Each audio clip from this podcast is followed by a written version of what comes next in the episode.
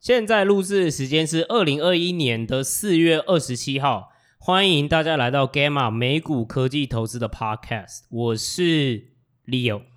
哦这次不不讲代号，太好，了，我每次都不知道怎么接。我是 Ray，你是学术派的人， 哦烦死了，你还是有这个代号的，干有够对。烦的。Anyhow， 好，不如不如叫嘲讽 Ray，我觉得叫嘲讽 Ray 可对，能。因为其实有一些，就是有一些有一些听众反映啊，尤其是嗯就是有在关注我们的 Mula 大大，就是跟嗯我说，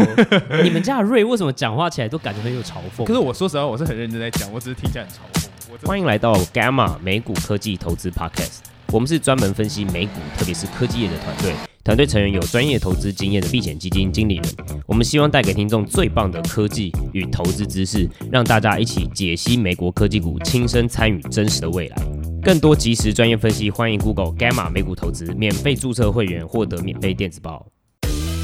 Gamma 提供的资料及资讯不应该被视为投资、税务、法律、会计、规律或任何其他意见，且本站所提供的任何资讯工具不应该延伸解释为 Gamma 与任何第三方对任何证券和金融工具的邀约、邀请、诱因、意见、建议或有损，您需自行依据自身财务状况与投资目的决定投资、保险策略或是否购买任何商品。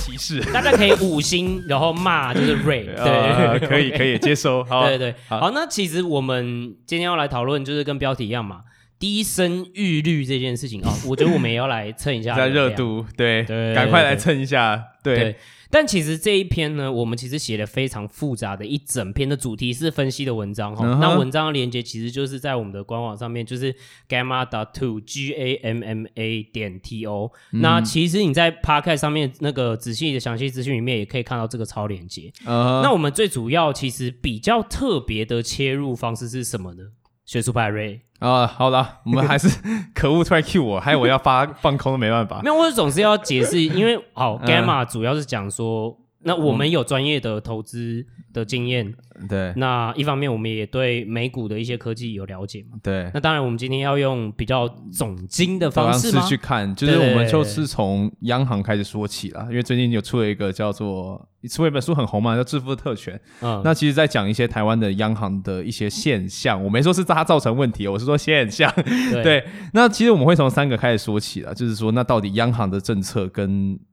我们的有一些问题有什么相关？第一个就是，例如低的薪资成长嘛，嗯，第二个就是所谓的资产的低报酬率，那哪些对资产呢？存款嘛，啊，保保险险嗯嘛，公债嘛，房地产嘛，还有最后一个就大家比较关心的，就所谓的呃高昂的房地产呃房价所得比，对，这其实都是有，你不能说他们完全是没有关系，不一定是因嗯果，但他们绝对有某种程度的关联性。对，而且我相信，其实这三点也是很大程度的去影响到大家的生育的意愿。对吧呃，有自己可能，对有你，可你能，你有可能嘛？但是有我可我能觉得这逻辑上面应该也也算也算 OK 啦，就说你薪资低，然后哎你你你你好像也没有，你就算有一点点资产，你也没有报出去比较好的东西。对然后你的呃房价基本上也你要你要赚很久的时间，你可能才能够去买到房子嘛。对，所以所以其实我觉得这三号有它的关联性在了。好啊，那所以我们今天的架构我来对讲一下，对就是我们第一个部分，因为今天其实我们可能会录比较长一点，对，那因为它其实有一点复杂嘛， 大家就是呃我们尽量把它讲哎，完。所以要分两集吗？还是没有，我们今天就是一集干完。哦，水哦，干对，好，那那我们就讲一下架构。第一集嗯，哼呃，第一个架构，我们大概会讲说，哎，央行，呃，应该说为什么贬值的台币，呃，贬值的台币我们常常听到。嗯哼，那，诶，央行在里面的角色我不知道然后那贬值的 贬值的台币 的怕好被查处，水表，对，那贬值的台币的好处和坏处是哪边？因为嗯你哼常常会看到啊，贬要把台币贬值，要把台币贬值，要救叉叉叉，要贬值台币这件事情。对，第二个怕的话，我们会解释一件事情，就是为什么外汇存底多不见得是一件好事。嗯以前我们可能常常听到说，哦，台湾外汇哼，存存底底呃又创历史新高，对，然后每年哇都历史全新世高。界前几这样子，对不对？诶 Yup 那为什么这件事可能不是一件好事？嗯那哼，第三个部分我们就要来讲嘛，哎，我们两个前面的状况讲完之后，就要来跟你讲说，那为什么这样会造成低薪、低报酬资产，还有高额的房价所得比对，他们的关联是什么？啊对， 那第四个 part 的话，我们会讲说，诶，那其实不只是这个系统，其实台湾的整个经济的系统，它是一个很很大的系统，它其实很复杂。当然，我们讲的是一个部分。那我们希望呢，另外涵盖到一个部分，就是那这边我们所谓的行政的监管机构，还有就是民意机关。这件他们在里面又扮演着什么样的角色？其实他们也扮演蛮重要的角色。对， OK，那最后第五个当然就是大家可能最 care，就是年轻人要怎么样摆脱这样子的困因境。为爸爸妈妈那一辈都不用担心这件事情了，是有可能要担心，但主要对是啊接下来会面临的还是年轻的这一辈会遇到很多的事情。对啊，怎么那那那对啊？比如说我我薪资好像成长也不够，然后我也没有什么资产，或者是我想要投资， 嗯那那他该怎么办？感觉好像哎利率也不是很高， 扬对不对板啊那那那这该怎么办？对不对，然后哦那哎就是我们今天的主题对。，好，那我们就直接进到第一个 part，就是为什么央行为什么要贬台币？那这些好处跟坏处是什么？哎，你说央行为什么要贬台币？哎呀所以你是说央行有在刻意贬台币的意思吗？还好我没有要去央行找工作。 好啦，我们就平心而论呢，我们还是会讲啦。就是好处其实是这样子，就是央行今天为什么要贬值台币、贬值新台币？因为你如果新台币变便宜的话，嗯换句话说就是人家用别他们的货币来买我们的产品的时候，也会变得比较便宜嘛，对嘛？因为我们的我们的产品理论上就就是台币计价嘛，对吗？那你现在台币就是不值钱了，那当然用美金可以换到更多台币。对，如果他用一样一块钱的美金，他可以买入更多的东西。对，那其实就是其实也很合理嘛。为什么？因为台湾其实是一个外销为主的国家，对那贬值的话，其实可以让你的外销价格就变得很便宜嘛。对，因为其实大家也要考虑到一件事情嘛，我们的产品一定是也在国际间跟别人做竞争。对，跟别人做竞争，所以其实你这样便宜，当然会让我们有这种呃，就是竞争优势，你的对外销会比较好卖。赞，对，赞。 对，那其实其实很明显呐、啊就是每次当就是汇率要往上走的时候，就是台币要变值钱的时候对，其实都会有很多的所谓的产业工会联名上书，对，对，然后跟你说，我们念标题就好了啦。嗯，汇率重创升级，叉叉业阻央行，促央行阻神。对对对对对，其实这大家其实就是一件非常明显的事情。那这是第一点的影响。对那第二点影响是什么呢？其实这讲起来比较绕口了，叫所谓的出口失业。什么？哦，我跟你讲，对我我我我觉得这个概念比较难懂。我们嗯讲的是把失也业给出口出去，给出口到其他国家对出去。对，那其实为什么呢？其实是这样子嘛。假设我们今天就是台湾的公司跟外国公司都在做同一个产品，品质都差不多。那今天要是我呃我们的第一汇率政策，台币比较便宜，让我们的产台品湾竞的争性对比较强。让台湾的产品比较好卖。哦，对了，就那是对，如果讲就是假卡小了，对卡小了。对，嗯两个如果相较起来没有什么差别，那可能两家都快倒了。那我是不是可以借由这个呃更低的呃更便宜的台币，让我的业务可以就是维持住？维持住，那这样我就不用倒闭了。但是我不倒，总要有人要倒吧？就是其他国家跟你相似的这种做差不多产品的竞品，对他们就没有工厂会办法，因为他们的国家没有用汇率啊、没有就是刚好让汇率变低，对，对 让你就是可以活下来。哦，我很小心，对，汇率变低，那你就没办法，就只能倒闭。那相对的，就是他们这些员工就是嗯失业了。对，所以意思是说，台湾呃，把如如果我们把台币贬值，嗯哼，我们就不会有那种啊突然很高的失业率嘛，对因为我我们们还是有竞争，就等于说我们的出口产品还是卖业得。出去啊。对我们啊这种企业，如果在国际上面竞争，还是卖得出去。对，然后就我们就是等于说，我们把我们本国的出失业率给出口到了别的国家，别的国家就有失业率这件事情。那听起来都是好处啊。那贬值台币还有什么样的好处？哎，也大家想不到，就我们央行可以 赚钱，这其实是一个很奇怪的事情，但是实际上来说，我们贬值是央行赚钱哦，对所以央央行行赚赚钱可以会分到我身上。呃不会会分给中央政府，不会分到你身上，妈我们叫盈那我余可以缴库少少缴点税吗？ 对，哦，不行，这是一个扭曲的税制，盈余有盈余缴库，所以就变成说它其实是一个在世界上来说也甚至是台湾之光啦。 对，就其实是央行赚钱是一件非常奇怪的事情，但是所以你刚是好刚处你刚刚就是你刚刚学术的讲了一大堆有的没，你、嗯你的意思就是盈余缴库，意思就是反正央行赚钱，要交交给给国国库，对，它是国家的一个收入，这样子很好啊，哪里不好？又嘲讽，很好啊，没有啊没有没有，其他国家会这样吗？呃，很没有少联准会会这样吗？联准会不会这 样，联准会这样会被吊起 来打吧？我靠，对，好那我们就进到呃好处讲完了，我们好话对讲完，先礼后兵，那我们好讲个坏话。对，那贬值台币到底有什么坏处？很简单嘛。哦，开始了，要进行我的批判性思考了。哦，哇，曹凤瑞开启，其实就变成说，你在 我们所谓所有全体人民，每一个只要使用台币的，我不管你是台湾人或是外国人，你都面临到你的购买力的损失。什么叫购买力损失？你的台币贬值了，变成你永远买舶来品都会很贵。你买外来品，其实你就是降低你的购买力嘛。对我们举例旅游，你哪一次觉得出国旅游哇就秀哎、我举个例子来讲嘛，我不是做 Spice 嘛，对不对？嗯然后五年前也是我自己出差，四年前、三年前、二年、两年前我也有都有出差。对我，在东南亚就发现一个状况，大家会以为说东南亚的物价什么等等之类的很便宜嘛，对不对？嗯哼，可是我在他们的主要的，比如说最主要的首都，比如说曼谷啊、马尼拉等等之类，我发现一个现象、哎、嗯哼，什么现象？其实物价跟台湾差不 多，就是就对。当初我的第一个想法，在我做 Gamma 之前的第一个想法是：天哪，他们要怎么活啊？就是、啊、因为他们的你收入这么低，对，但是物价对，但是当然物价跟我们差不多，对所以我没有发现的那件事情是，其实回过来讲，反而是哦，原来是我拿台币的时候，在国际的购买力其实是很明显的在下降。对很明显的差，所以其实就等于所有人都被呃央行而、不是、哎没有，就是被就是央行贬值这件事情了，好不对好？被被贬贬值，值，我都已经准。备好，就是不管。对就其实对，你我还在在想办法切割对，自己。你 在见，对你切割这个以上言论跟理由一点关系都 没有。太好了就是其实你就是把所有人民的购买力被央行当成一筹税抽起来，放在外汇存底这个项目里面。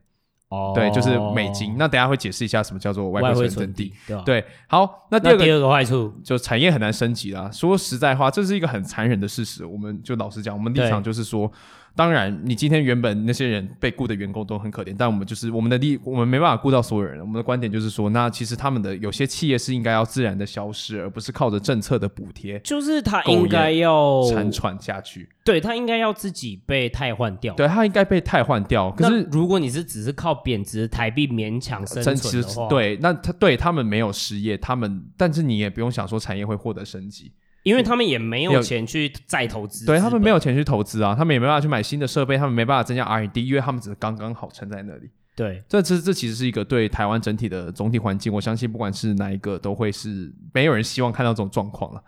好，对没第错第三个就其实是一个比较在我们讲交易面上的东西，就是如果你今天假设我们台币一直有一个要升值的倾向，因为我们都说它长期是被低估了，，对那央行要如何控制？哎，哎，算了我们要怎么样让汇率啊，对，就是嗯 OK 就是不知道变低？对，对，不知道有什对么。办法，就是市场上会突然出现很多的新台币，把这些美金全部买到一个地方、哦，OK，啊，这嗯是个美金，就是那个地方就刚好是就是央行的外汇存你底要。不要降速解释一下为什么嗯这个样子可以去贬值台币？就是这样讲好了，台币升，所谓台币要升值是怎么样？就大家都想要换台币嘛，对，对因为台呃，因为大家想要台币嘛，所所以你台币的需求变多了，你所以就美金，台币你就要花更多的美金去对买这个去买台台币。币。所以那我的做法是什么？就是既然台币不够，我就提供台币。嗯，那央行好死不死就是可以就是印钞，对我们的就是提供这个台币的对方式，对他就把这个台币拿去把美金全部买回来，放在外汇存底里面，就是所谓的外汇存底，就把它想成是外币啦，嗯，对，就是外币很多的外币，可能有各种货币，但是里面美元是非常大的一宗。这样子，那我们就把它全部放在外汇存底里面。那这样会造成什么问题呢？你说好像还还好啊，我们央行、哎呦央行对哦有钱啊，人民发财啊，还不错哦，对哦，还把它存起对来，啊还对很不哦错用美金存起来。但外问汇题是存说，你的市场上原本没有这么多台币，你放了这么多台币出来，那这些台币的接手的人是不是会发现说，我的身上的钱非常的多？底就是台币变了好多，对，那就变成说，嗯那台币那么多，那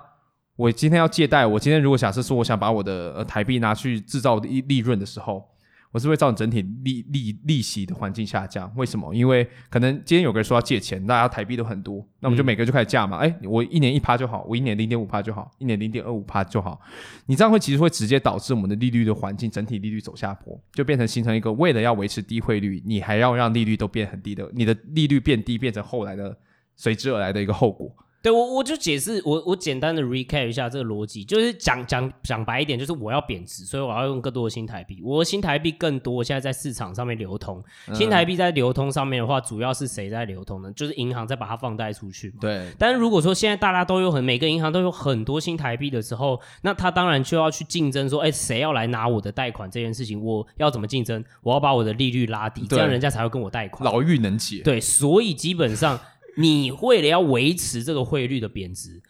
反而会带动台湾整体的利率的环境对也变成低利率的环好，境。所以为了就让大家就是跟上，不要被我们这一些虚无缥缈不的要名被词给坏学了。术给对干扰了。对，那我们就先帮你小结一下。 就第一个就是央行其实是拿台湾人的购买力去补贴了出口商，对这个东西直接的稳定了失业率。就是大家不会失业，对，它不会爆冲失，业，但是你的产业升级也就是会遇到一些阻碍，比较慢，对，比较慢。对，第二个就是说，因为央行就是降低汇率这个后果，嗯让市场上充满了很多的新台币，对那台湾整体利率环境就会降低。降低，对，第三个就是什么？很直观，央行买了很多的外汇汇存底对，就是新 A K 美 A 金金啊，，对，大部放在分就它是美放在它金库存里面。对好，这是我们要记得的三个事情。对好，那就直接就来到第二个话题，就是那对，因啊外嗯为大家就会问啦，那美外汇存底多为什么不是一件好事？好，外汇存底多，我们就既然不是件好事，因为我们观点就不是件好事嘛，我们就对从外汇存底多这件事情为什么不是一件好事开始说起。哎呀，第一个就是说，呃，你增多代表什么意思？代表是说，如果你一直需要不停的让你的外汇存底变多，我可以合理怀疑你不停在市场上想办法让新台币维持一定的价位，或是甚至在压低它。为什么？对，因为你的产业需要很低的汇率才能生存。对啊，那你这些僵这些，我们就是刚刚上述所提的，其实就所谓的僵尸企业嘛。对啊，那你僵尸企业，你的经济需要这些僵尸企业，就代表其实你的经济体是相对的啊弱势。对你的意思其实应该说瑞的意思是这嗯样，就是这不是因，这是果。对外汇存底最后是一个结果。对那为什么会有这个结果呢？就是因为我买入了很多国外的货币，让我的币值贬值。对那它其实就只是它是一个指一种，就是一种指标，去告诉你其实。你在经济上面是相对弱势的，对因为你要靠这种方式才能让你的企业生活存。下去。对，哦、OK，好，第二个就是说，那当然的，我们讲的外汇存底的数量，其实可以视为就是说央行扣走你多少的购购买力。嗯，我们当然不是说它一定要是零，但是它至少是一个一个稳态的，就是我们讲定值，就可能就是上下波动而已，没有说什么但突然增加。但是你拉开台湾，就是二零一二零两千年、两千零二年之类，拉到二零一九年，全部都在往上走，嗯，全部都在往上走，代表什么意思？代表说你的购买力其实一直一直一直被扣在央行的手上，越扣越多，越扣越多，越扣越多。好，嗯，我懂你意思。哦对，第嗯三个就是你会发现你的 因为其实就是我的购买力，因为因为他为了要印出去更多台币，然后买更多外币，对然后但是外币是储，就是外汇存底嘛，它嗯它是被储在三号，它就在那个地方，嗯所以它等于是把我的购买力扣在那边，对，扣在那扣在边外汇存底。但你要怎么还回来，没人 知道。对对，好好没有啊，就深深执行台币啊。呃，可以啊呃，try。 哎对，哎哎，新台币在我们录的现在当下其实还但蛮虽然真不的错是的，真的，我必须说，就是央行对有啊改善，这是以前我们只是在干股而已。对啊对啊好，对啊对啊。再来第三个就是说，那利率将持续的低档或是更低。那我们反映在什么东西上面？好，我们猜一下，美国现在十年公债，在我查的时候大概是前阵子一点六一趴，对1.61我很关注这件事情，为什么？因为美国国，因为那个时候美国十年公债殖利率从一，然后飙到一点五、一点七的时候，呃我的成长股全部都在跌，。大修正，全部躺在地上所以这个数字我很清楚，对我每一天都在关注这个 数，对，那大家都觉得一点六一十年，每年一点六一，这样好像已经蛮颇低了，已经其实在很低在对，在美国的历史上面来说，已经是很对，已经很低了。但是我们台湾十年公债持利率是零点三九 percent，同期对比零点三九 percent，每 年零点三九零十 年。而且我觉得这这这是最有趣的地方，大家、嗯呃真的就是搭配文章来听我们这个 podcast。对我们的第一张图就拉出了过去二十年来台湾和美国的十年公债殖利率的表，你会发现台湾台永湾远一直永远都低比美国低。对，那这个其实是有原因的，它绝对有百分之百原因。嗯，那这就讲到另外一个，央行除了控制汇率来救出口，这个其实我认为其实是蛮高尚的理由之外，对啊，其实它还有很多的诱因让它去做这件事情。这些理由可能听起来大家会觉得嗯怪怪的，是不是跟你刚刚所说的要赚钱有关？对，要赚钱。第一个，央行要缴钱给国库，要为国家制造收入，这是国际罕 有、怪哦，国际少见、超级独特。因为我们不是都说央行应该要有它的独立性对啊吗？你像有 Fed 也会常常说什么、对啊哦他们是独立性的机构。你有听过废的在缴钱给美国政府？ 对，所以其实它是一个违背违背这件违背独立性这件事情的，而且这是在之前更早以前，在央行还是独立机关的时候，就一直有要做这件事情了。那我说央行以前是独立机关，就代表它现在不是独立机关。对那这件事是怎么样呢？就是在二零一零年的时候，行政院组织法修修法，它其实是一个就是组织的瘦身，对， 那它把央行顺便瘦掉，就它不是独立机关对，了，它被放在行政院下面，所以对就是变成说，哎、但这样它就变成有 KPI 了，对不对？对，它就是行政权，它已经在行政权的嘴里对面对了。对对，就变成说，它其实可能要为政策服务，因为它是在行政院的下辖范围内。那外汇存，呃，我们讲的就是呃盈余缴库，就是每年央行交给国库的钱，反正要赚钱啦。对，变成一种绩效的指那标了。他要怎么赚钱？呃，我们刚刚讲外汇存底是说什么？外汇存底是我们拿一大堆美金放在我们的库里面嘛？那对啊当然，央行不是笨蛋，他不会把这些白白的放在存在金库里就是面。对啊，就像我们有钱的时候，我们也想说要怎么孳息嘛。对你就会把它拿去闲所谓钱的呃，你有美金嘛，我们就买美国公债，买一些波动率很低的资产，嗯每年收那个利息。对，好，那这是它的收入部分。那我们要怎么样降低支出呢？ 就是但央行的支出是什么？其实就是国内的利息。怎么说呢？因为央行的利息在于说什么？各大银行它会定期，有的时候就是央行会发定期存单。那发出去以后，就是这些银行或者各种机构会买，那它就等于说我把钱放在央行里面，央我在央行每年但算是一个央利行率为什给么你。要做这件事情？央行，央行做这件事情是不是因为它还是要把新台币的量，它要把它收？对，，它其实是一种控制的手段，它是一种控制金流的手段。对啊，不然到时候哇，他妈恶性通货膨胀了，就对是一大堆新台币在啊市场上这样对子，。好 lucky lucky 的是我们没有遇到恶性通膨了，目嗯前为止。但是这就变成说，它其实是一种政策的工具，它不应嗯该是一种盈利导向的东西。哦好，那就变成说什么呢？好，OK，那外汇我知道外汇传底越多，我就可以买越多美国公债，我就可以赚越多钱缴库，老板开心，我就不会吃饼。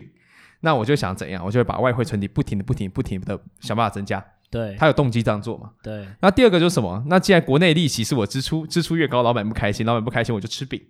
那我要怎么办呢？我就想办法把利利息拉低。对，把利息拉低。所以变成说，那我做 中间的就是我的那个嘛，利润率嘛。所以国内的利率又拉低 了。对，国内利率又拉低，它而且它有充分的动机保持这个低利率。对，大家可以去参考我们本文的图一，所以你会发现说，为什么十年的国债值，呃，美国的和台湾的十年的国国债值利率，真的就是有一个差距，对一直很稳稳定的的有个差差距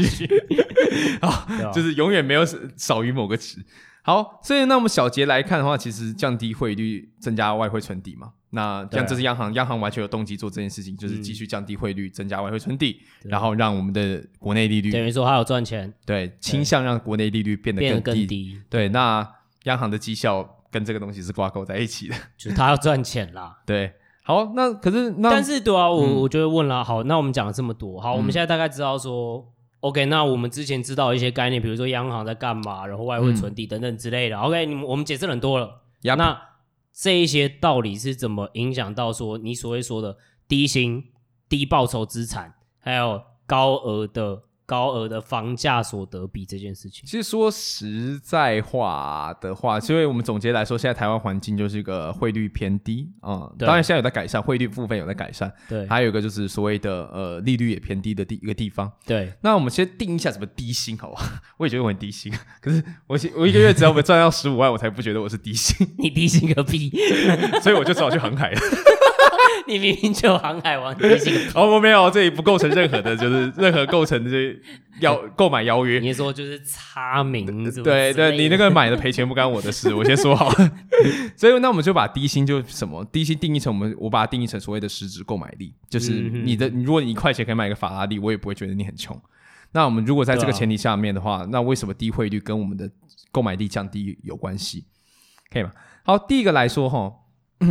低低率的低汇率带来的优势就是说我可以让我的产品变得非常的便宜，对啊，对然后那我就有竞争力嘛，跟其他国家比。对，但是你的产业，我们讲了，你你如果产业是靠着这个低汇率活下来的话，其实它没有办法做更多的升级。换句话说，它也没办法投入在更多的成本在人力的上面。他不会加薪啦，，对，啊它没有要给你加薪，然后你这个地方被卡住了，资源卡在这边呢，那你也不会有新创公司出现，因为资源被错误的分配在这些地方。因为其实我我坦白讲，我自己作为一个新创呃，的私我可以讲出共同创办人，对 Spice，啊，Spice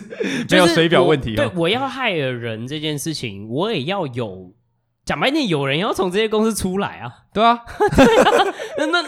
对啊，然后啊你给给高薪哦，给高薪。 不是啊，所以就要给高薪干。好烦哦！创业就已经没钱了， 对啊，创业就没钱了。 对、啊，所以就是我觉得这个就是其实也直接影响到为什么低薪嘛，因为、对啊因为你你用这种方式去生存的，我觉得就是我们我们有些人会说这个就是所谓的僵尸企业。对就是我要死不活，我靠的是低汇率，甚至是低利率的方式存活。低利对率为什么我可以存活？因为哎，呃银行可以说啊，好了，那我给你的贷款延长，或者是啊，好了，那我我这现在贷款很低利率嘛，嗯所以你你你你可以一直借贷的方式去一直生存下去。对，，那你借贷方式，你绝对不可能再去投资或者是多害了人、就多就加很薪什么难之呐、类你的就嘛。只能就是维持在那里，不要倒就好了。嗯然，后第二个其实比较呃严肃一点，就是它是一篇我最近看到研究说出来的，它其实说低汇率降低了人民的购买力，就是大家会其实会很奇怪，就是你会发现说，哎，每年台湾 GDP 好像都在涨，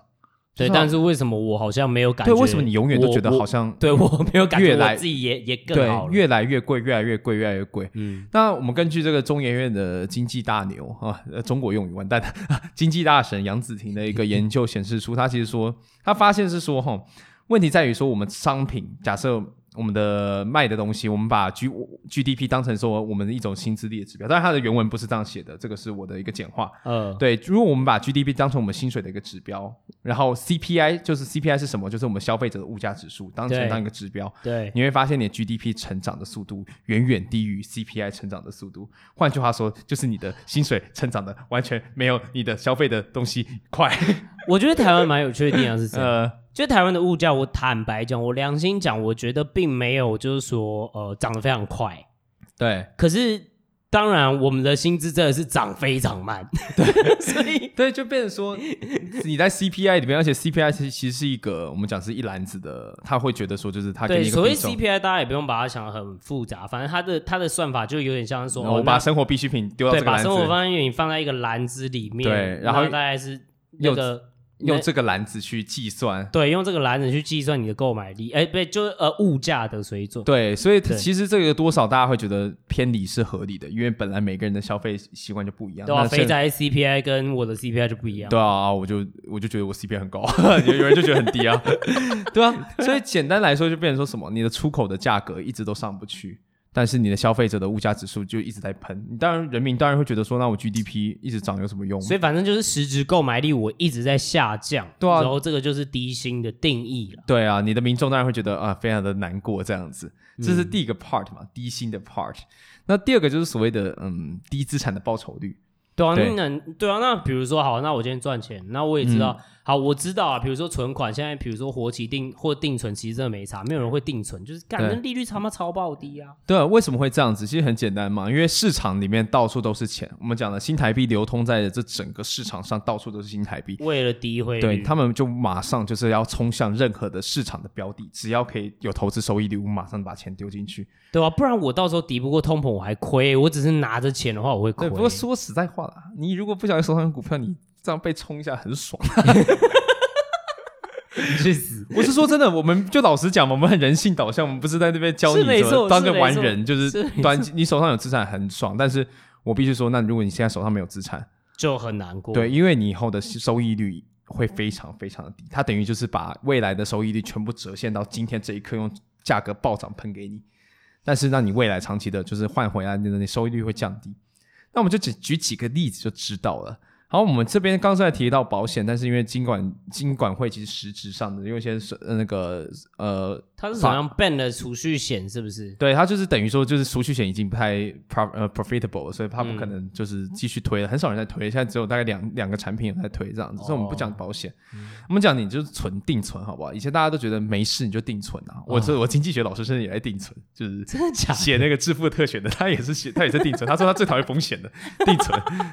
他说他他反正他是存钱来嘛，他哦定年三存定定存三年的利率就是一 percent，可以可以吗？每家银行大家就是低于一 percent，一 percent 是很少的，就 低一于一 percent 到 percent 底。跑不跑赢通膨啊？我的哦，妈呀跑不赢啊，但是他就是定存啊，但我觉得他有他的诱因，他经济学博士好了。 OK，对。 fine, fine, fine 第二个就是我们稍微查一下，就是各种就是根据房地产房地产啊，就是根据某些房仲的房地产，他大概调查一下纯租屋的收益率。好，我们先讲一下租屋收益率是什么，就是你把啊你买房子那么贵，手续费加一加，加完以后，然后你就拿你的租金放在上面，一年的租金，例如一年的收一百万，然后你买房子一千万，你的收益率就十 percent。对，反正就是我呃，应该说这个几 percent 就有点像是我一年我可以就是收回这个成本多少啦？对啊，对十对对 percent，大家一听啊，买房那么高，Gamma 说那么高，对呃落赛怎么可能？你去买房千万不 要，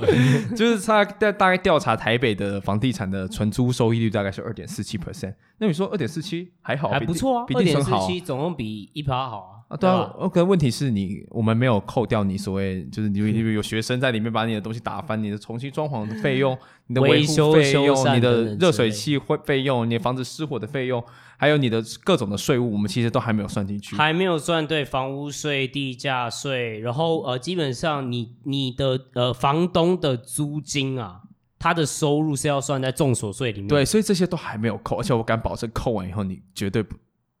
只能说很接近一 percent。对对，所以其实我们的文章里面就是有，就是就是写说大概是一点五 percent，，对对，大概就在这这个 range。当然有、有些人会 argue 说，当然有差，因为这是一个平均的数嗯也是字，很差对，也很差。那你就想说，那好，没关系，那我不买买买债买买公债债，比定存还低，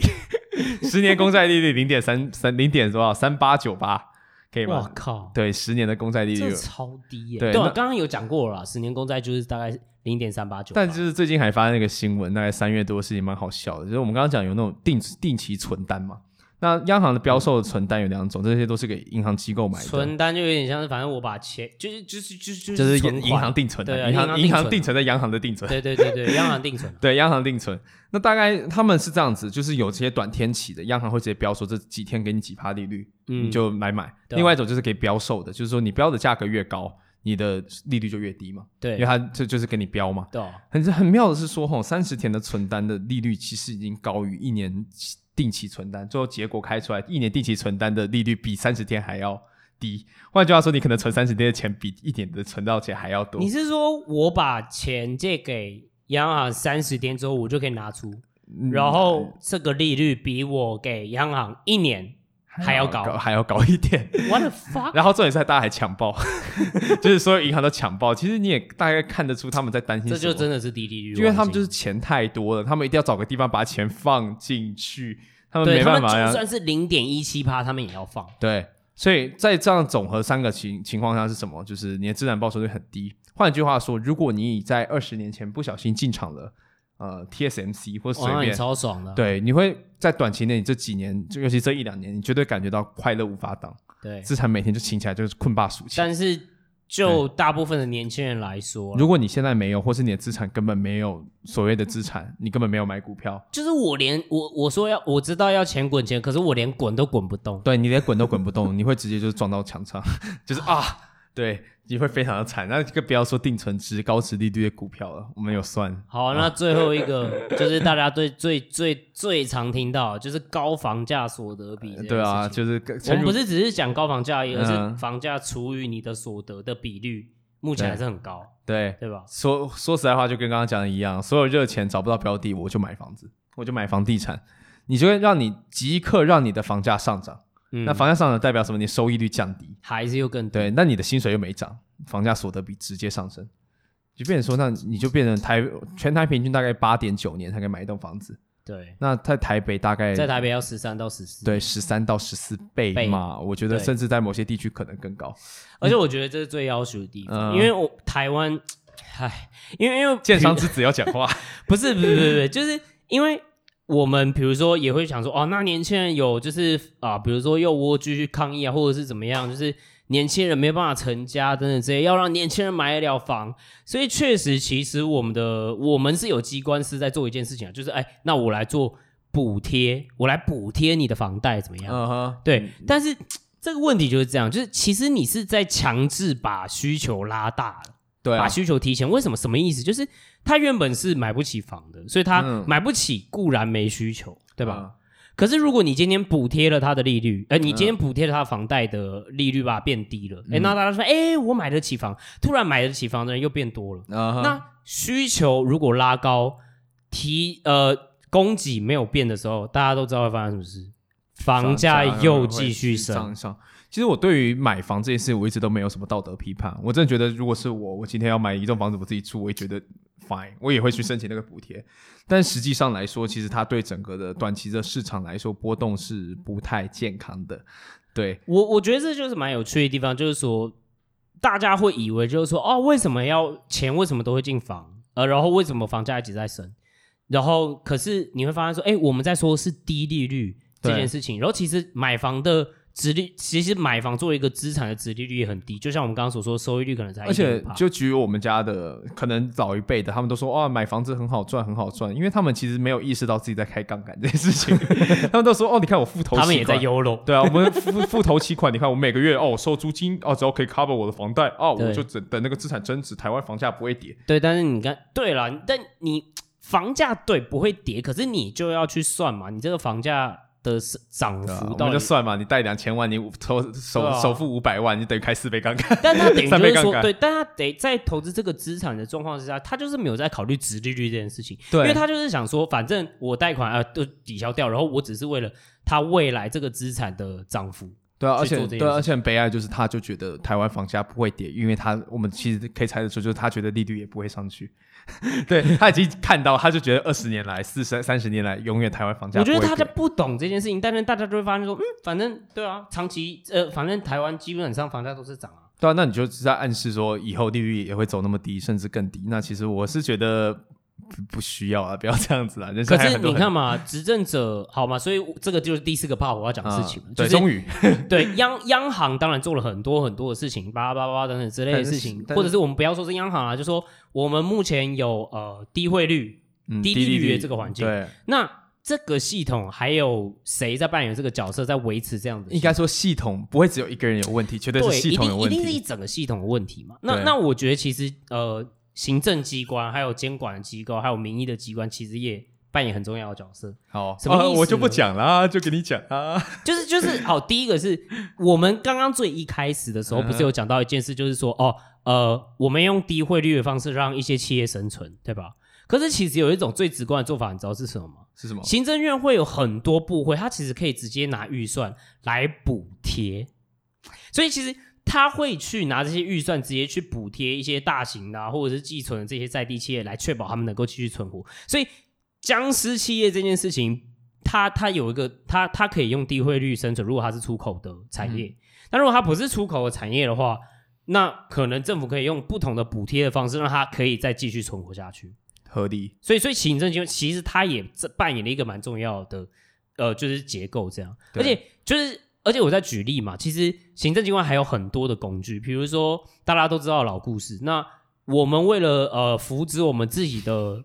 汽车品牌、啊 o k 所以我们就让进口车的关税变得非常高，所以大家都会抱怨说啊买车很贵、三回之类的。对，而且那甚至之前呢，呃，还会就是，所以其实国产车其实啦，大概只要克大概三十到三十五帕税，可是大概进口车就大概五十五到六十帕。对，可是最近在二零一九年的时候，那就是哎、本土的车商又东北调，就是说哦要来抢救，所以我们又来九九了，然后又来哎九九谁，就是又来九九他们。那九九他们方式是什么？那把零组件的进口关税再调降。对吧？所以你会发现说，其实行政机关也，我觉得他们也承受很大压力，因为你你不可能眼睁睁的哦，也不是这样讲，就是说，你如果眼睁睁的看了一个企业倒，嗯那你其实一定会被干掉嘛。不是干掉，就是说实在话，就人性观点，我可以理解啊。你怎么可以看到就是一群人，就是活生生在你眼前的人，然后明天跟你说啊，我就倒了。对，可是这个这个悖论就是这样嘛，就是说嗯扶不起的阿斗，你还要扶吗？对吧？你你你都知道，就是说这个其实你你大家有发现一件事吗？就是行政机关其实在创，他并没有在做一件事情，就是创造一个公平的竞争环境。对那公平的竞争环境是怎么去影响到事情？我举个例子来讲，如果是公平的竞争环境的话，如果外商进来，外商给你一个比较高的薪资，不是大家的薪水就提高了吗？是啊，可是就一样 argument 啊。可是因为 对啊，那你对啊比如说、哦，增加关税等等之类的嘛，啊所以大家进不来嘛，对啊，对吧？或者是哎，那你哎，那哦，那如果说坦白讲，我也我必须我也必须平衡报道，嗯，政府也有在补助中小企业还有新创这啊些哈东西。对但是他在同时间，他又两个都要是不太可能的事情。我举个例子，哦我是从旅游业来的嘛，对吧对？，旅游业你对停过安心旅游补助吗？对吧？去年嘛，因为疫对，情，超爽的， 对啊，然后补一千块超爽啊啦，对不我住对？一天房才六百， 对啊，超因为补一千块嘛。对啊，安心旅游补助不是第一种补助，去年就有什么秋冬旅游补助，然后前年也一直都有这个所东西，以它根本不是一件疫情，不是因为疫情才开始来这个旅游业大傻逼嗯的，不是，但是为什么他们要这样大傻逼？原因很简单，因为我们跟中国现在关系不好，所以陆客不来了。哦，陆克不来了，但是大家要了解一件事情哦，陆客来都是去什么样的饭店或者是什么样的餐厅，他们都是去比较嗯量大的饭店，或者是比较比较，比如说比较旧的啊，或者是、嗯那他们也会有相对应的特定对陆客的是产业链，比如说、哦，那那就是因为大家都嗯包会带去车九份啊，嘛，对啊，对啊，吃东西啊，对那对礼然品后店啊，礼品店嘛，就是那对啊些礼品店嘛。可是他卖的东西，你说真的是好的吗？哦，这这个我觉没得有，我觉得见仁见智，见仁见智。好对，，那我再举个例子，那比如说垦丁之前，因为会有陆客去嘛，嗯，那你会有什么电动计程机车？因为嗯因为你没有牌照，你就是骑那个电动机车比较呃方对，不便需。要不需要驾照那一对种，啊，但是其实电动机车的乱象，其实让整个交通的状况非常的混乱啊，在垦丁那边。 对，而且我觉得最主要问题就是说，它变成一种工具了，就是变成说人家就要搞你就怎样，陆客不来了，对，所以你看，现在陆客不 来，啊嗯那那政府那那大家要来九九了嘛，那来嗯九九旅游业嘛，啊，那九九旅游业，那他就用这个补助去补助。可是，我想，我想请问你，今天这样子的补助，其实有没有劣币驱逐良币的嫌疑？我没有，我就我就很老实讲，就是说，那今天他既然是吃陆客的红利活下来的，那他今天陆客的红利消失了，这但边是为什这么边不我应该要这么靠多啊纳税人的对钱去活？对啊，呃因对为啊对，因为而且我们、哦我们假设嘛，我们觉嗯得哼陆客可能一阵子就是不会来。嗯哼，那我不，那我先姑且不论针对陆客特化的旅游产业链嗯哼，好或不好，对，它应该要被淘汰吧？不然你要怎么让其他新的旅游业，比如说哎，去专门做精致国旅的，或者是针对日本客去做的等等之类，不是一直在讲这件事吗？我嗯对们啊要有更高消费力的这一些呃旅客吗？嗯，他们其实资源还是被压缩到，资源是有限的啊、是啊，是啊，所以我才会一直就是说，其实这个是一个行政机关很很就是你他要平衡，就是你在你他没有对对他，他现在在做的事情就是说啊，好，大家都好，OK，大家都，呃我都我需要照照顾到大家，对合理。就，对可啊是你在创造就是一个不公平的竞争环境说。实在话，就是你会想要假假设，那我们讲的很理解，就是你今天补贴这个大陆旅游业的相关的产业，你就是希望说以后有一天他们还可以继续用这个大陆旅游业养活所有的人嘛？对，可是如果你可见的未来可是他会会来，来了，那你不就是让他白白的，就是拿拿着纳税人的钱活下去吗？对啊，就是就像我们刚刚讲的，那你对于你未来的方向是什么，他没有任何的，对，那、嗯那请问这些旅馆业会加你的薪资吗？他自己都勉勉强强存活起来，然后都要靠补助来生存了。对，当然当然，如果他们不补助，会有阵痛期，这是我们现在我们要讲的，还是要对，讲那的，当然会有阵痛期嘛。对啊，可是大家一定也会想，哎、那那立法院呢？民意机关没有做到监督的角色，好太，好来了，本对是不对重点，嗯对啊，哎、那他们是吃素的吗？那我们投这些人出来干嘛？好，那我就举个例子哈，我们姑且不论 Uber 这件事情大家的观感怎么样，或我喜不喜欢这个东西，或者是它能不能够代表一个更有。经济产值和生产力的一种经济模式，我都不讨论这件事情。嗯 Uber 的故事，我们就先来讲立法机关是怎么样在扮演这样子的角色，在保持竞争力，就是说呃维护公平竞争力市场这件事情。嗯哼。 Uber 的状况是他之前不是违法嘛，然后他又为了合法，他变成他就跟租赁业者合作，什么意思？就是租车的公司啦。对，那他用租赁业者的方式，哎，好像就哎，反正灰色地带啊，那你就不能讲他非法。嗯结果计程车就全部又上凯道，哼，啊又抗议，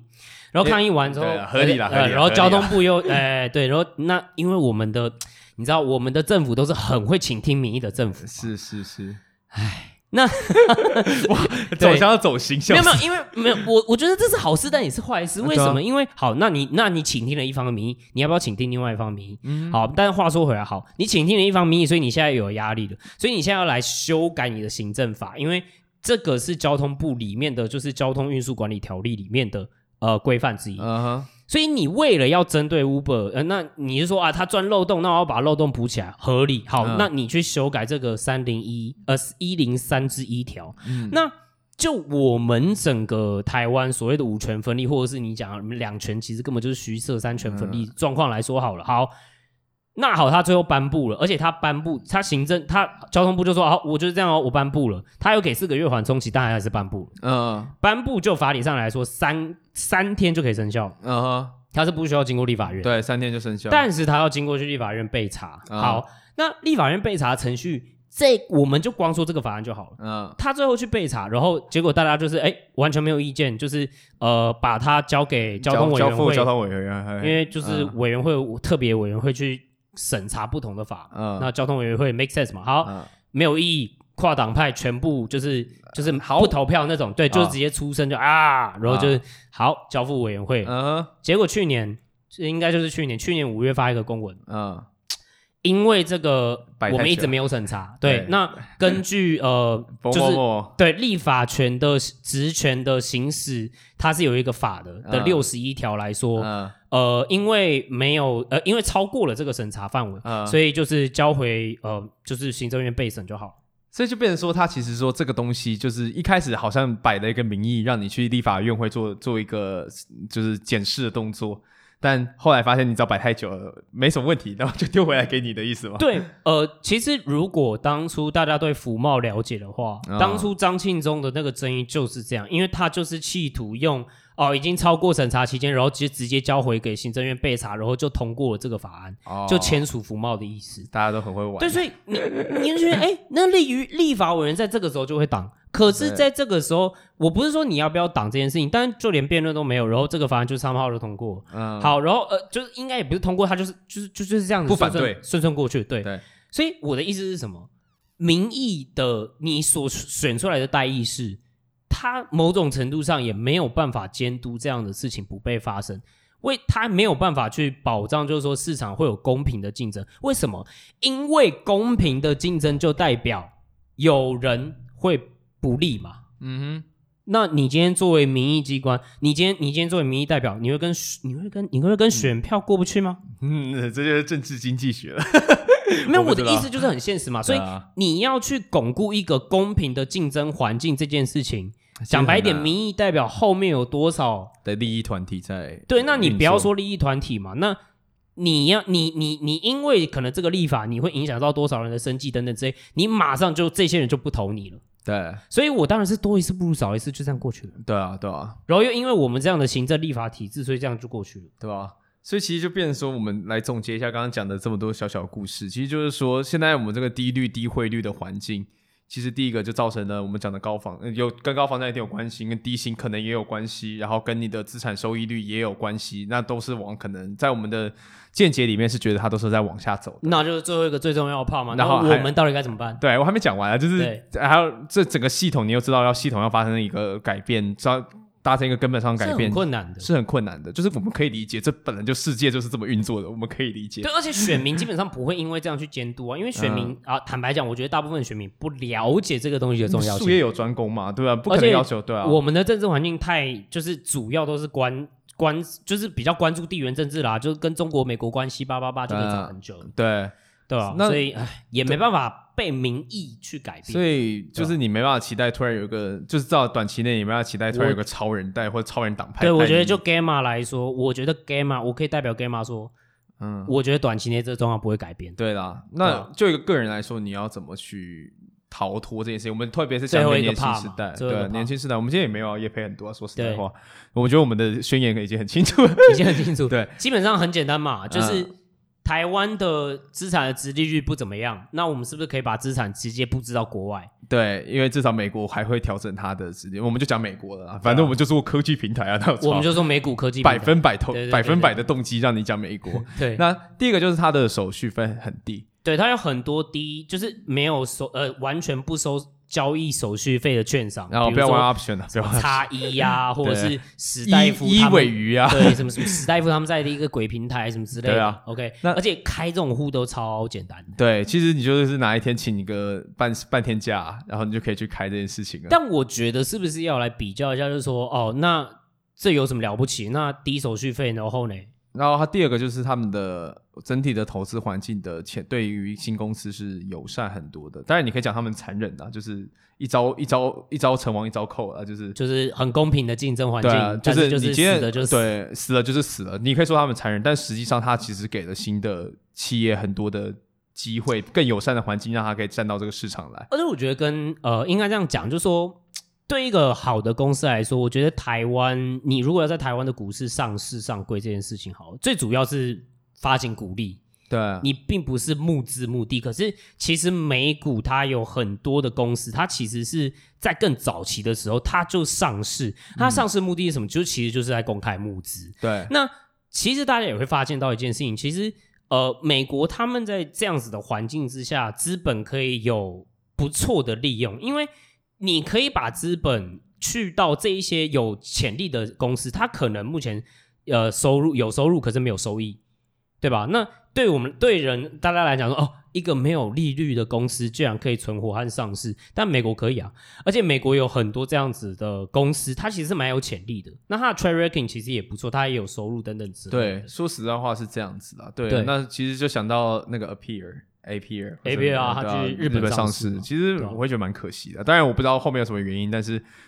哎、我一堆朋友在里面，我就觉 得说，我有很多朋友 在那看怎边么跑到日本去上市，对这 样只能子说莫名恭其喜妙。我对也很我会想觉要得上市 我。会觉得应该要留在台湾上市的，对， 没有没有没关系，就想个闲话对，。但我觉得讲回来，就是其实 Gamma 今天成立这个品牌初衷是什么，就是去探讨，哎，有还有还有哪一些真的不错、很有潜力的新公司，它可能会是下一个非常具有国际竞争力的啊，公司。对啊，反正免电子报免费的，定一下不会出对事对情。对，而且我们就专门去做这一块的分析。那呃，为什么我们讲科技？因为其实有很多的这么大的潜力的公司，目前你可以看到嘛，嗯美国前十大的全资股都是几乎都是科技公司。对，所以为什么我们特别针对科技去做分析，也原因好也是因为这我样我可以保证 engagement 在这个时候掉了很多，然后好他就错过我们最重要的 地方。这个前面都还好，就是第二个其实是什么？我们讲的所谓的去中心化金融去中 （decentralized 央金融又是什么？ decentralized finance） 又是就什么就是说，今天有一群人，当初一群就是中本聪的中本聪大大发明的比特币的中本聪大大，他有嗯做出一段宣言，在说、他其实非常的不喜欢所谓的中心化机构。什么叫中心化机构？费的是不是中心化机构？他控制对，它联联总会，它不需要经过你的同意，它可以就可以控制印钞票对就可以影响你的资产价值。对银行是不是去中心化机构？它的资讯不透明，你什么都不知道，你永远就只能用它的对那个汇率给你所以买。他当初就发明了比特币，为了去让它的价值可以不受到这样子的影响，对可以那嗯去做储存。当然，说实在话，一开始听到你会觉得干妈，比特币三小，诈骗，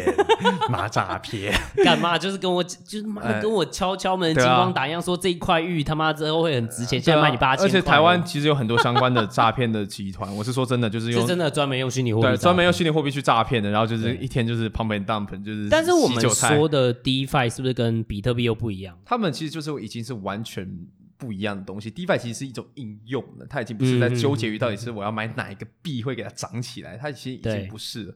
对，那当初你可以跟我们讲一下为什么当初当初在一八年嘛，我记没记得？对，其实比特币这个概念，大家如果最常听到的时候，第一次听到的时候应该是一六年，然后嗯一七年的时候很红，对，然后甚至有很多新创 whatever，然后就说哦，他们哦突然就募了多少钱，募了多少钱然后马上买掉，对 对。那那个时候为什么会有感觉很像是庞氏骗局对或对泡沫？原因是因为那个时候就正好哎。呃，区块链这样子的技术，然后被以太坊，就是他们这样子的平台， 然后扩大，对他们有去中心化的呃这样子的，就是区块链，然后嗯哼让大家可以去上面建构自己的去中心化的 App，对就去中心化的应用。嗯对所以那个时候就很多人就是啊，那哎，那我可以用很多什么去中心化的应用啊，对不对？然后我就发布我的白皮书，然后我每一个去中心化应用都有一个币，那你要用这个币才能去用我我的这个去中心化，去中心化应用。对可是那个时候有个很重要的问题，就是大家都一直疯狂这样子去发行，然后就哎，诶那原本就是等于说，比如说我原本持股，假设我原本是 Airbnb 嗯的股东，然后它上市，那我不是发了吗？对那他们也是这个概念嘛。我原本就是哎，我自己有币，然后哎，我发了一个白皮书，然后上去了，哎，嗯那个我们叫做 ICO ICO，、嗯然后它这样子上去，哎，我它的币值就涨上去，然后马上掉出来，对，然后大家就可哦，可能就下车，然后所以所就以那个时候就很多韭菜爆各一对波啊，这样很子。对啊，那个时候对就很多出现就是大家是什么 all in 啊，然后血本无归啊，其实很常都是都不太阳底下没有新鲜事了，常常发生这种事情。所以很多人那那个时候很多人说什么币圈一年，人间十年，哦，对，意思月底是十年的钱都没有了。 意思是这样。但是为什么现在这个现象不同？嗯之前那个现象泡沫化其实很简单嘛，就跟其实我觉得跟达康泡沫化很像，嗯因为它没有实际上面的应用。嗯它等于说，其实你没有应用，就对人类来说没有生产价值，没有生产价值的资产，它本来就没有价值，所以它会被泡沫化，对嗯吧？那 DeFi 今天不太一样的事情是，它也是建立在区块链上面的去中心化的金融应用，什么意思？它基本上就是让你人人都可以当银行啦，对没有一个中央银行的意思。对，那你可以变成说，哎、我可以在上面提供呃我的存款，然后如果瑞跟我借钱了，那我也可以收手续费，，对，就是没有，我也可以就给他收利息，就是我提供这边提供一个流动性，你有人在对啊这边拿钱了，我就提供一个利息给你。对啊那目前为止，因为所谓资讯上的落差，以及大家对于就是不敢这种事情，这边的利润，就算你用一些对它的值利率就很高，啊对，然后也不是说什么你要用什么哦买一些奇奇怪怪的币去做，你可以用你的稳定币，就代表说跟美元挂钩的币，嗯它的价值跟美元是一样的，对去做一些投资，还可以获得大概十几到二十十几到二十趴报酬。啊嗯我举个其实最简单的例子来来讲就好，就是呃，大家可以去呃，虚拟货币有好很多种，对吧？有一种东西就是刚刚瑞所说的稳定币，稳定币是什么东西？就是它要一比一的跟美金挂钩的币，呃，呃虚拟货币。先先撇除 USDT，对对，先先别别除 te- Tether 啦， 但对，是先别但撇几乎除都是这样， Tether 比如说 BUSD 啊、啊 d 啊、 Dai 啊然后 DAI USDC，对对，对都是这样。那他们其实这个是有有经过会计审核的，就对是说你发行了这么多的币，它确实是有等值的美金去做 support 的一比一。嗯哼好，那你换这样子的币，因为你要用这种虚拟货币才能够去使用去中心化的，就是我们刚刚说的 DeFi 的嗯这种平台。嗯那你现在如果再把你你比如说你把你的美金换成这种，比如说啊、我们说 USDC 这个稳定币好了，嗯然后你再提供给他，比如说你就存在那边，我们对假设是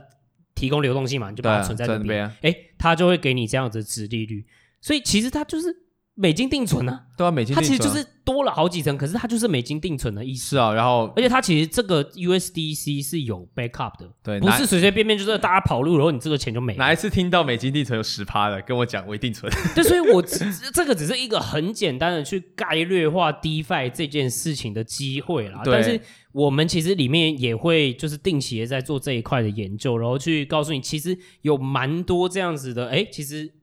你看这样，其实连比股市还要低，承受低的价格波动风险。对啊，所以说实在话，如果我们今天就是把这些都总结一下啊，就是说，其实第一个就是我们讲的过去历史上的，当然过去历史上央行的一些所作所为造成的一些后果啦。那那些后果在某些方面可能是我们讲的现在低薪，然后资产报酬率很低。对然后又是呃，又是高房价所得，高房高呃房价很高，它多少都是脱不了关系的。对啊，当然它不是唯一一个造成这样的问题，它是一整个系统的问题。嗯对对当然我那们刚刚也聊到系统问题，那文化上面的问题，大家就自己心知肚明。对，心知肚明嘛，就要有亚洲人地方就有 炒房嘛。